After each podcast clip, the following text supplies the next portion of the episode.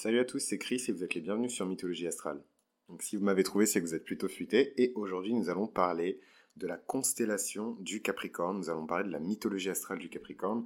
Et euh, nous allons commencer par nous plonger dans la mythologie de ce fameux signe qui est à la fois détesté et admiré.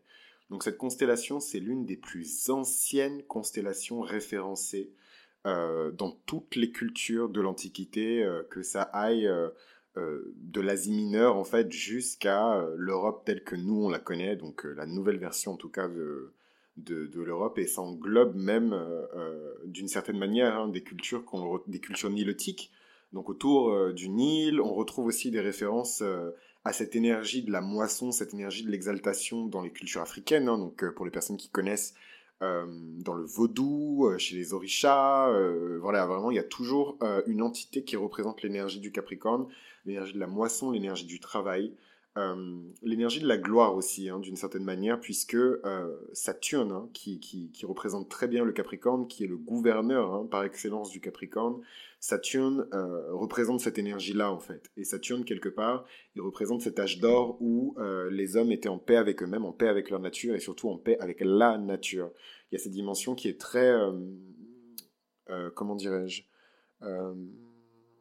Sylvestre voilà, donc après, ça, ça dépend des cultures, ça change d'une culture à une autre, mais en tout cas, il y a cette dimension-là aussi avec le, Capricorne. Donc les mythes grecs autour de cette constellation, ils sont très flous. Donc il y a plein de mythes grecs autour de la constellation du Capricorne. Euh, on peut parler de la transformation du Capricorne. Il y a des, en fait, il y a des, euh, si vous voulez, les mythes se concentrent soit sur la dimension aquatique et très euh, mélancolique et émotive en fait du Capricorne qui est très très très secrète, très sous-estimée. Donc on pense souvent que les Capricornes sont des personnes qui ont le cœur froid euh, ou qui n'ont pas de cœur du tout, hein, ou qui ont des cœurs de pierre, alors qu'il y a vraiment une dimension. Faut pas oublier que le Capricorne est sur le même axe que le Cancer, donc il partage forcément avec lui euh, des, des, points communs en fait, tout simplement comme le Lion partage des points communs avec le Verseau. Euh, donc il y a cette dimension très mélancolique du, Capricorne qui se concentre vraiment sur sa queue de poisson et sa, sa nature en tout cas hein, d'être euh, amphibie. Et euh, il y a des mythes qui se concentrent exclusivement sur le côté chèvre, le côté bouc, le côté entêté, têtu, persistant, discipliné, rigoureux du Capricorne. Donc il y a vraiment ces deux énergies-là. Donc les représentations classiques d'ailleurs du Capricorne le rapprochent souvent à la fois du dieu Pan, euh, mais également, parce qu'il ressemble à un satyre, hein, le, Capricorne, dans certaines de ses représentations, mais également, comme j'ai pu l'expliquer auparavant dans le podcast, à Satan, euh, ou à toutes les références qui sont liées à Satan et au satanisme, donc le démon barbu que l'on retrouve avec des cornes et des jambes de bouc, qui inspire hein, l'imagerie autour du diable. Et, euh, voilà, et qu'est-ce que je voulais te dire d'autre sur ces trucs maléfiques? Oui, et toute la symbolique que les satanistes utilisent autour de les, les et les machins euh, voilà, c'est quand même des, imageries qui sont extrêmement proches du Capricorne. C'est pour ça que je vous disais que les gens détestent vraiment le Scorpion parce qu'il y a beaucoup de Scorpions à mon avis qui vous l'ont mis à l'envers. Mais en vérité, le signe le plus diabolique entre guillemets, en tout cas le plus proche de ces énergies-là, c'est vraiment le Capricorne. Les Capricornes qui sont mal aspectés, les Capricornes qui sont euh, euh, comment dirais-je, en disharmonie, les Capricornes qui sont corrompus incarnent vraiment des énergies qui sont quasi diaboliques. Et d'ailleurs, on dit souvent que les degrés alors en anglais c'est anurétique, mais euh, anuretic degrees. Anuretic degrees. Anuretic degrees. Il me semble. Bon, anyway, je connais pas la, la, la version française, mais en tout cas, les derniers degrés. Euh, voilà, parlons français. euh, ah ouais, non, mais moi, les degrés. Franchement, c'est. Je trouve qu'il y a beaucoup de personnes qui s'intéressent à l'astrologie. Je vais même pas dire astrologue parce qu'il y a beaucoup de personnes qui, se considèrent comme des astrologues et qui pour moi n'en sont pas. Moi-même, je me considère pas comme un astrologue. Enfin, faut respecter les métiers des gens. Il y a des gens qui passent une existence entière à étudier les étoiles en fait pour pouvoir en parler ensuite. Euh, j'aurais jamais euh, l'arrogance de me comparer à ces personnes-là aussi jeunes en fait dans, dans, dans ma vie déjà et aussi dans mon parcours. Euh, c'est marrant d'ailleurs que je dise tout ça dans l'épisode sur le Capricorne parce que c'est clairement le Capricorne il invite à ça, il invite à ce devoir de vérité euh, dans euh, les objectifs que l'on souhaite atteindre et le véritable travail sur le terrain qu'on déploie pour atteindre ces objectifs. C'est deux choses complètement différentes et le Capricorne est là pour incarner cette énergie. Donc évidemment on se rapproche ici hein, du dieu Pan, c'est un de mes dieux préférés donc on J'en parle jamais, mais j'adore le dieu Pan. Il y a cette mélancolie. En fait, je trouve que la mélancolie de Saturne se retrouve très bien dans le dieu Pan. Il est seul, abandonné, euh, dans la forêt, euh, systématiquement confronté euh, à la dangerosité de la nature et en même temps maîtrise totale de la, dangerosité de la nature puisque c'est un dieu qui domine cette, cette faune et cette flore. Hein. C'est un dieu qui est lié à tout ça. on rapproche aussi parfois hein, le Capricorne aux énergies dionysiennes puisque on rapproche aussi Pan de Dionysos. Euh, c'est un dieu qui ressemble à un satyre, c'est un dieu qui est mi-homme, mi-chèvre, et les représentations classiques du Capricorne le rapprochent beaucoup de Pan. Donc, plongeons directement dans la mythologie astrale du Capricorne et parlons du combat titanesque, euh, la titanomachie, la première euh, de Zeus qui a mené la révolution contre son père Chronos pour le détrôner et pour rétablir l'ordre dans l'univers. Donc Pan euh, va plonger dans un cours d'eau pour échapper à ses poursuivants. Euh, j'adore Pan, vraiment, c'est une divinité qui est très... Euh, elle est à la fois considérée comme une divinité mineure, il y a des personnes qui considèrent Pan comme un titan, euh, qui incarne, euh, qui serait là avant même la création, hein, une énergie extrêmement ancienne. Et moi, je suis d'ailleurs beaucoup plus de cette école-là que de l'école qui le désigne comme un dieu mineur, mais je trouve qu'il y a quelque chose de très fragile et de très euh, mélancolique et de très romantique aussi, hein, presque. Hein. Les gens seraient choqués.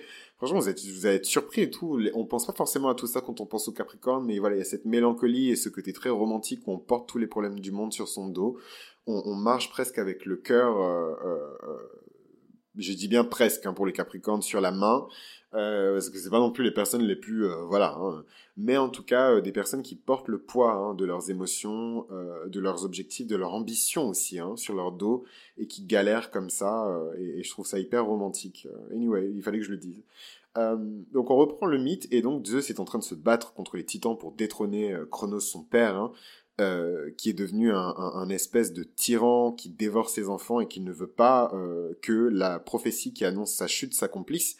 Euh, même si je sais que l'ordre des choses fait que Zeus devait hein, détrôner son père de cette manière-là, parce que son père lui-même a commis le premier acte, en fait, qui a, comment dirais-je, créé cette histoire, en tout cas créé ce pan-là de, de l'histoire, même s'il est éternel, parce qu'on considère euh, ces entités-là comme des dieux. En tout cas, les Grecs et les Romains considéraient ces entités-là comme des, euh, des, dieux. Mais je me dis que si euh, Chronos avait fait preuve de, de sagesse et de, de, rédemption et de pardon et de tendresse, donc les énergies du cancer, les énergies de la lune, de sa fille Junon, eh bien peut-être que son destin aurait été différent. Et d'ailleurs, on va en parler à la fin, mais quand, quand Saturne fait son mea culpa et qu'il décide de se ranger, euh, il est libéré euh, par euh, Pluton qui le retenait prisonnier des enfers et on le fait accéder aux Champs-Élysées.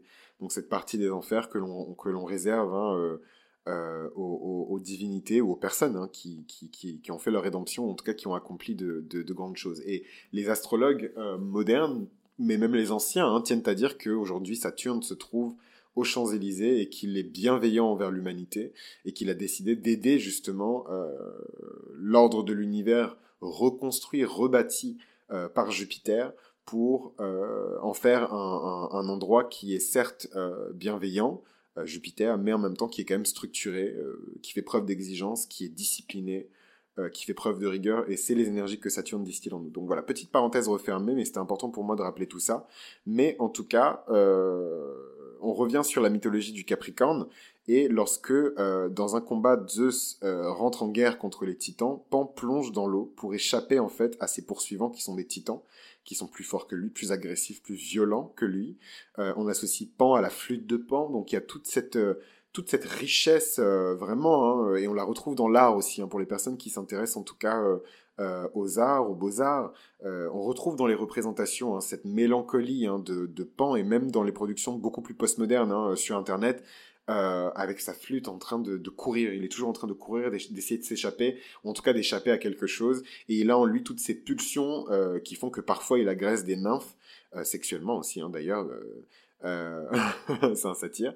Euh, mais voilà, il a, il a ce, ce, côté très solitaire, euh, de solitude, qui incarne très bien les énergies du, du, du, Capricorne. Pan plonge dans un cours d'eau pour échapper à ses poursuivants et il se transforme alors en cette créature mi-chèvre, mi-poisson. Et le danger passé, il va soigner les blessures de Zeus, voilà, de Zeus, et lui redonner des forces suffisantes pour remporter la victoire. Euh, et donc il y a plein, plein, plein de variantes de ce mythe. Dans le mythe, Pan euh, est en plein milieu de la guerre entre les titans et les dieux, et la guerre tourne en faveur des titans. Les dieux sont affaiblis, meurtris, blessés. Euh, voilà, donc c'est pour les personnes qui jouent un peu à des MMORPG ou en tout cas qui ont cette culture-là, c'est vraiment le moment où, tous les tanks et, les, les berserkers sont blessés et les guérisseurs sont blessés aussi. Voilà, donc pour les personnes qui ont regardé Naruto aussi, c'est vraiment le moment où euh, les, les, les quatre ou le, enfin je sais plus, les cinq ou whatever, les Kage sont en train de se battre contre Madara et euh, la, la, meuf qui est censée les guérir, donc Tsunade, le personnage de Tsunade, elle-même est blessée. Donc euh, c'est foutu, quoi.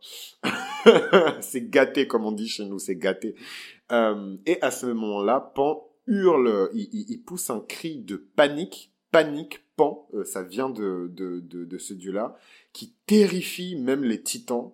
Euh, et qui rebrousse chemin. Et en fait, ce moment euh, de, peur qui arrive dans les rangs des titans est suffisant pour que Zeus puisse récupérer sa foudre et gagner cette première titanomachie. Donc spectaculaire victoire des Olympiens sur les titans grâce au dieu Pan. Et en reconnaissance, Zeus Jupiter lui donne une place dans les étoiles et forme la constellation du Capricorne et forme ainsi aussi euh, la place que détient le Capricorne dans le ciel, qui est la place la plus haute, la dixième euh, position, la plus haute dans le ciel. C'est pour ça qu'on dit souvent que le, demi-ciel, donc qui trône hein, au sommet de votre dixième maison, c'est le point le plus haut dans votre chart. Il euh, n'y a pas plus haut en termes de gloire en fait que le demi-ciel, et c'est vraiment la place que Zeus a donnée euh, à Pan, ou en tout cas au Capricorne, dans cette constellation-là. Euh, certaines personnes tiennent à dire qu'il y a des liens entre Saturne et Jupiter, mais je trouve que c'est un peu farfetched et je trouve euh, que cette version-là du mythe correspond beaucoup mieux à ce que j'essaie d'exprimer avec vous dans cette série sur la mythologie astrale des signes. Donc ce qu'on peut retenir de ce mythe, c'est que la constellation du Capricorne est très peu visible, hein, puisqu'elle ne contient aucune étoile aussi brillante que euh, les autres étoiles qui composent les constellations des signes du zodiaque. Il euh, n'y a aucune étoile dans, euh, en tout cas assez brillante pour appeler à l'œil hein, à elle. Donc c'est vraiment euh, ce, et là on parle vraiment d'astronomie hein, et d'astrologie aussi, mais mais mais on se concentre en tout cas plus sur la dimension astronomique dans cette série. Et je trouve que voilà, c'est c'est il faut garder à l'esprit que moi tout ce que je fais, c'est basé sur des travaux qui ont été effectués par des astrologues. Donc en fait, le principe qui ici est mis en avant par le fait que ce groupement d'étoiles qui forme la constellation du Capricorne est très peu visible, a ensuite été traduit euh, dans ce que moi je considère aujourd'hui euh, comme les énergies du Capricorne. Donc des énergies qui rejettent plutôt que des énergies qui attirent vers soi, des énergies qui sont isolées plutôt que des énergies qui sont au milieu euh, de la foule, des énergies qui sont concentrées sur le travail et la rigueur plutôt que des énergies qui sont concentrées sur le plaisir, la tendresse et l'affection, et des énergies qui sont malheureusement euh, stériles par rapport à des énergies qui sont euh, fertiles du cancer. Voilà, et donc les deux signes sont en opposition. Mais c'est toujours intéressant de se concentrer sur la dimension astronomique également pour bien comprendre pourquoi euh, cette énergie a cette signification-là. Et je vous invite à vraiment vous instruire et à lire euh, sur ces sujets-là pour en savoir plus. J'ai lu un commentaire qui m'a beaucoup déplu euh, sur un book, euh, je vais pas donner son nom, mais qui me disait en gros, euh, ouais, est-ce que tu pourrais pas faire une vidéo plus détaillée? Donc déjà les personnes qui parlent systématiquement de vidéos, je sais que c'est des personnes qui n'écoutent pas le podcast, par exemple sur Spotify ou sur SoundCloud, et je sais que ces personnes-là sont des personnes qui viennent généralement d'une plateforme qui s'appelle YouTube. Et en fait, YouTube, c'est vraiment le tout venant, et c'est peut-être la raison pour laquelle j'ai mis beaucoup de temps quand j'ai lancé le podcast sur SoundCloud et sur Spotify avant d'arriver sur YouTube parce que je m'attendais à ce type de commentaires-là. Euh, je ne suis pas responsable de votre éducation. Si vous m'avez trouvé, c'est très cool. Je pense que vous êtes très futé si vous m'avez trouvé. Euh, parce que je suis pas forcément facile à trouver. Mais euh, en tout cas, je ne suis pas responsable de votre éducation. Vous êtes les seuls responsables de votre éducation. Je ne peux que vous aider, vous diriger, vous indiquer des directions. Mais c'est à vous de faire le travail nécessaire pour ensuite pouvoir avoir des débats avec les autres membres de la communauté mythologie astrale. Même si, enfin, je suis désolé, mais je considère pas vraiment ces personnes-là comme des membres de la communauté. Les membres de la communauté, je les connais. Et je pense qu'ils savent qu'ils font partie de cette communauté-là, puisqu'il y a vraiment des échanges, des transferts, que ce soit avec moi ou avec d'autres personnes en fait qui commandent ces vidéos-là, ou juste avec le contenu que je fais, en fait, juste à l'écoute, il y a des personnes qui commandent pas forcément, mais qui se sentent en symbiose avec ce contenu-là, et je sais qu'elles font partie euh, de cette petite ou grande, hein, je ne sais pas, euh, famille d'âmes. Euh, mais voilà, j'avais lu ce commentaire, il m'a vraiment déplu et il fallait que je le partage avec vous. Je trouve que c'est vraiment D'ailleurs, pourquoi j'ai parlé de ça? Oui, oui, oui, quand je parlais de l'interprétation et de ce que je fais par rapport à, la dimension astronomique hein, des, des, des, signes, c'est très important de faire sa, son éducation par soi-même. Voilà. Ne vous attendez pas à ce que je vienne vous faire des masterclass. Il y a même une personne qui m'a appelé professeur en mail. Il y a des personnes qui me demandent des cours. Beaucoup de personnes quand même qui me demandent des cours ou qui me disent que les, les, contenus que je produis sont des cours. Je veux bien accepter le fait que en écoutant euh, ce contenu-là sous forme de podcast, c'est vrai que ça fait très euh, court, je sais pas, mais en tout cas, ce ne sont pas des cours et pour le moment, je ne propose pas de cours. Donc voilà, c'est toujours bien de clarifier. Je suis désolé les Capricornes d'avoir fait ça dans votre euh, série, mais c'est toujours bien de votre épisode, pardon, c'est toujours bien de clarifier pour que les choses soient bien claires dans la tête de tout le monde et qu'il n'y ait pas euh, de mauvaises surprises ou d'attentes. Euh, Je ne suis pas votre prof particulier. Et si vous voulez que je sois votre prof particulier, il faut commencer par payer, mes chers amis. Parce que ce n'est pas parce que ce podcast est libre d'accès et que euh, les contenus sont accessibles gratuitement que je suis la Banque de France ou la Croix-Rousse. donc on continue sur l'analyse symbolique de la constellation du Capricorne. Donc je trouve que cette, dimension, hein, vraiment ce qui fait que ce signe est très peu visible, euh, dans le ciel en dit long sur l'énergie euh, du Capricorne. Et euh, en cela, ce groupement d'étoiles, qui est déjà très en accord avec les traits du signe, tiennent d'abord à ce qu'on leur foute la paix, en fait. Elles cherchent pas à être vues, en fait, les, les, les, étoiles de la constellation du Capricorne. Elles veulent qu'on les laisse tranquilles. Et souvent, c'est des choses que les personnes qui ne connaissent pas vraiment l'énergie du Capricorne ont du mal à accepter. Moi, c'est quelque chose que j'adore. C'est même quelque chose que je trouve extrêmement attirant. Je ne me demandais pas pourquoi. Euh, c'est sûrement parce que j'ai beaucoup de cancers d'ailleurs dans mon chart que je, suis attiré par cette, opposé, cette opposition-là. Mais, euh, mais voilà, je trouve que les personnes qui tiennent debout toutes seules et qui n'ont besoin de personne sont très attirantes et justement elles me donnent encore plus envie euh, de, de, les aider. ça c'est vraiment le cancer qui est en train de parler, ça me dégoûte, j'ai envie de, j'ai envie de vomir. Euh, ça me dégoûte. Anyway, euh, donc c'est un signe qui n'a pas toujours bonne réputation. Donc au début de l'hiver, la froideur s'impose, les journées sont plus longues, la vie semble en suspens. Euh, D'ailleurs, on, on, parcourt en ce moment cette période-là, donc vous voyez, la végétation est morte. Euh, donc toutes ces idées-là, elles se rattachent hein, au signe du Sagittaire et de la planète maîtresse du Sagittaire qui est évidemment Saturne. Mais voilà, gardez à l'esprit quand même que tout ce que je vous ai dit au début de cet épisode sur la dimension très euh, très aquatique, très aqueuse en fait de Saturne, qui sont des eaux qui sont différentes, mais qui sont des eaux tout de même. Euh, d'ailleurs, on dit souvent que Saturne euh, est la planète la plus proche euh, de, de, de, de j'allais dire de l'unité suprême, pour ne pas dire de Dieu, parce que je sais qu'il y a des personnes qui sont très très très spirituelles et pas du tout religieuses, et dès qu'on dit Dieu, c'est ah mais, mais voilà, si Saturne devait se situer proche de quelque chose, ce serait vraiment la planète qui est la plus proche de Dieu, encore plus proche que Jupiter en fait, et qui garde même les portes du paradis selon certaines traditions astrologiques. Donc, euh, donc une très belle et très puissante énergie qui est celle du Capricorne, qui est souvent sous-estimée, mais on a besoin d'eux. Et, euh, j'ai réalisé quelque chose de terrible euh, hier soir avant de dormir en consultant euh, une astrologue américaine et en discutant avec elle. Et oui, parce que je, je, il faut, il faut euh, manger la cuisine qu'on prépare. Donc, euh, je fais souvent des consultations avec des astrologues, et c'est souvent des astrologues américains. Euh, Peut-être que c'est aussi parce que c'est les plus visibles. Et en fait, euh, cette nana disait que les Capricornes sont souvent des personnes qu'on met en esclavage, en fait, parce que c'est des personnes qui facilement vont prendre sur leurs épaules des lourdeurs et des fardeaux qui ne sont pas les leurs et qui vont marcher avec non-stop. Donc euh, on pourrait même comparer euh, le Capricorne sans la dimension révolutionnaire à Prométhée. Hein. Prométhée, il a vraiment cette énergie saturnienne euh, de voilà de systématiquement recommencer son châtiment et tout le temps, tout le temps, tout le temps se faire dévorer le foie donc, euh, les, les, toutes ces idées qui sont rattachées à la planète maîtresse de Saturne, elles viennent teinter l'énergie du Capricorne, qui est un signe qui se débarrasse du superflu. Voilà. Et c'est quelque chose que les cancers qui écoutent doivent garder à l'esprit, parce que tout ce qui est positif dans le signe qui vous est opposé, généralement, sont, sont des choses qui sont bien pour vous. Le Capricorne, il se débarrasse du superflu. Le seul truc qui reste, c'est l'essentiel, c'est l'authentique, c'est le pur, euh, c'est euh, ce dont on a besoin, ce qui est utile. Voilà. Euh, et, on revient ici aux énergies euh, euh, féminine, parce que c'est un signe qui est féminin, des deux signes féminins qui l'ont précédé, qui sont la Vierge et le Scorpion. Voilà, c'est ce fait de, le fait de se concentrer sur l'essentiel, de se concentrer sur quelque chose qui est authentique, de se concentrer sur quelque chose qui est vrai.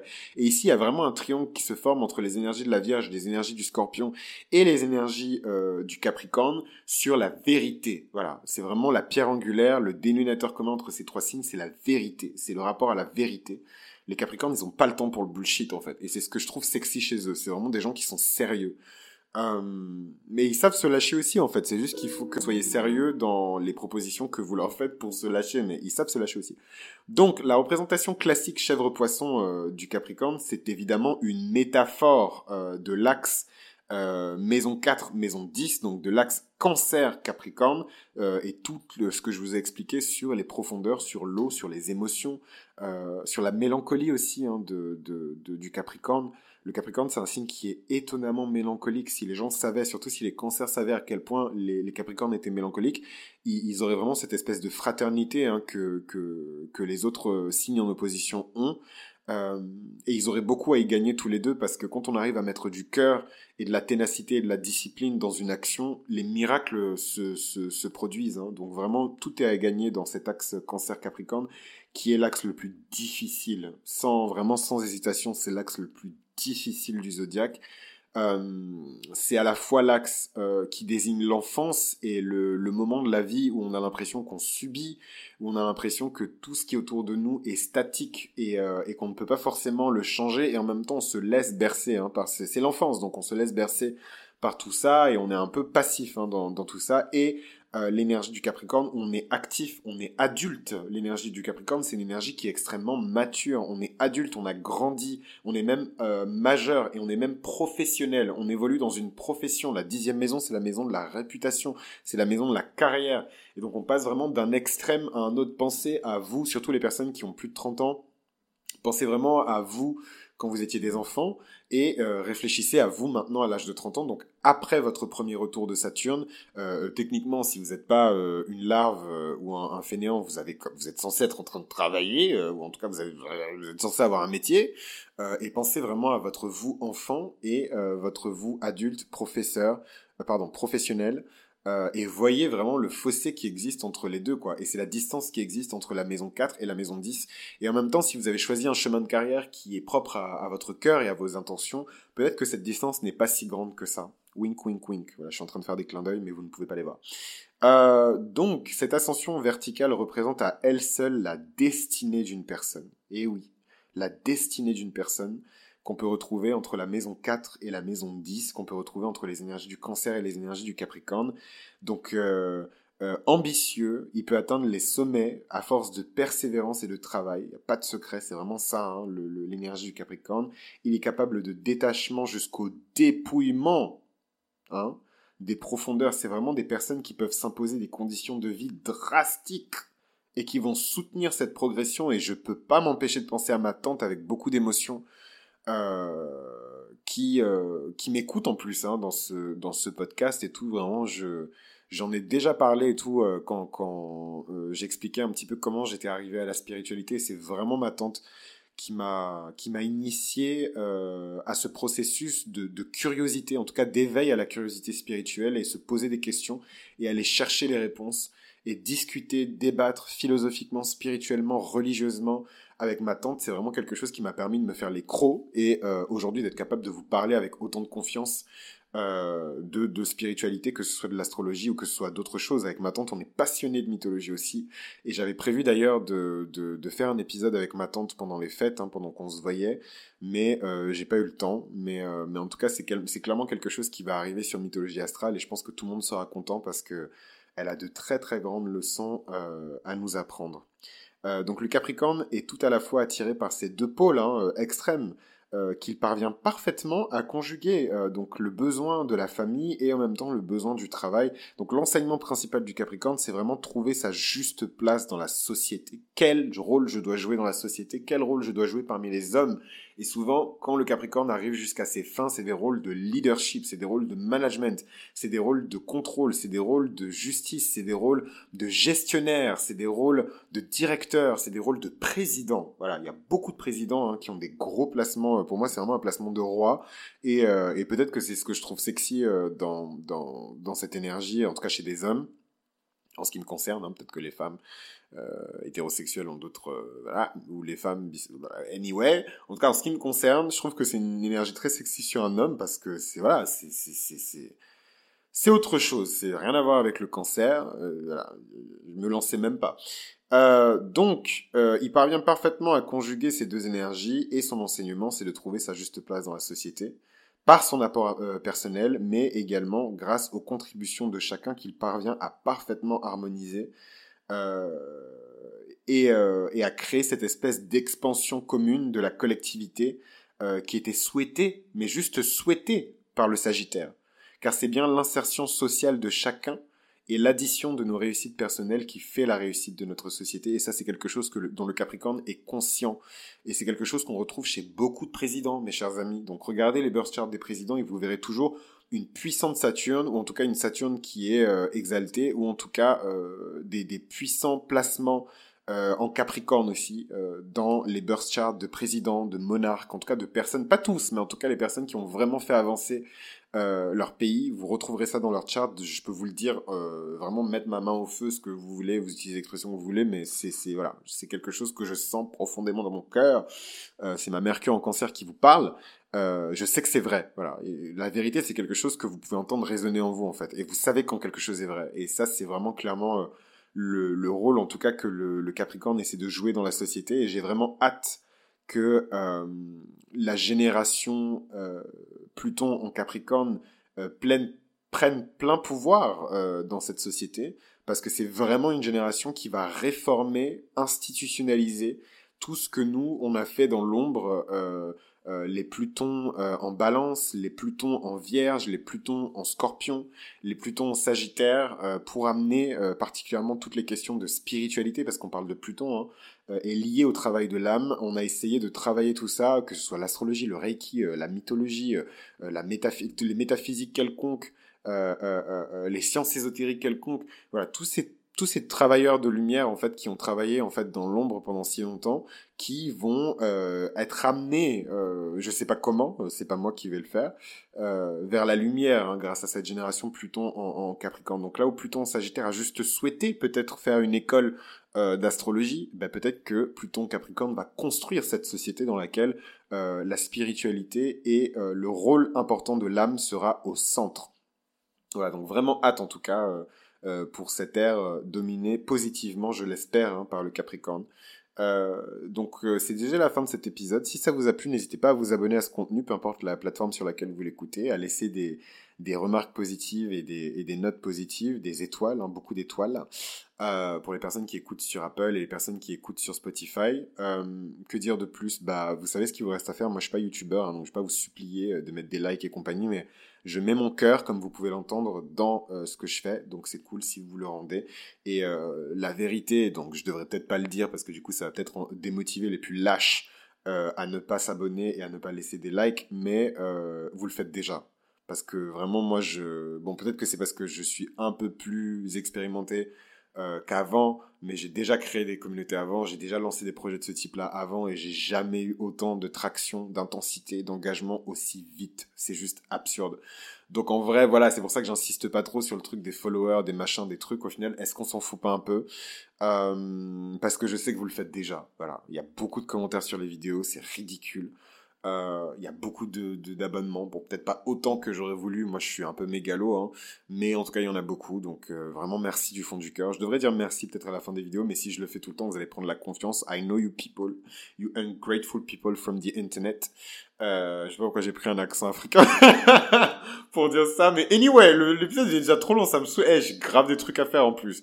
J'ai grave des trucs à faire. Franchement, les épisodes sont censés durer 5 minutes, pas plus. Juste le temps de raconter l'histoire. Ça fait 30 minutes, wesh. Franchement, oh, j'en ai trop marre, là. Je, parle trop. Oh, et vous êtes là, oui. est-ce que est-ce que les épisodes sur euh, telle série et tout machin, ça m'a grave plu? Est-ce que tu peux pas faire un truc plus long? Frère, ça fait 40 minutes de ma vie, wesh, ma vie si importante de Lyon, là. 40 minutes de ma life. For free Dans la gratuité la plus totale. Donc, euh, non, j'allais dire une grossièreté immonde. Mais, euh, voilà, euh, niquez vos pêches pour les personnes qui pensent que c'est pas assez long. C'est déjà très long, beaucoup trop long. Euh, voilà, et, et, je vous retrouve pour le prochain épisode sur la mythologie astrale du verso. N'importe quoi cet épisode. Franchement, en plus, c'est le Capricorne, donc on est censé être un peu sérieux. C'est pas du tout sérieux là. Allez, rendez-vous au prochain épisode. à très vite.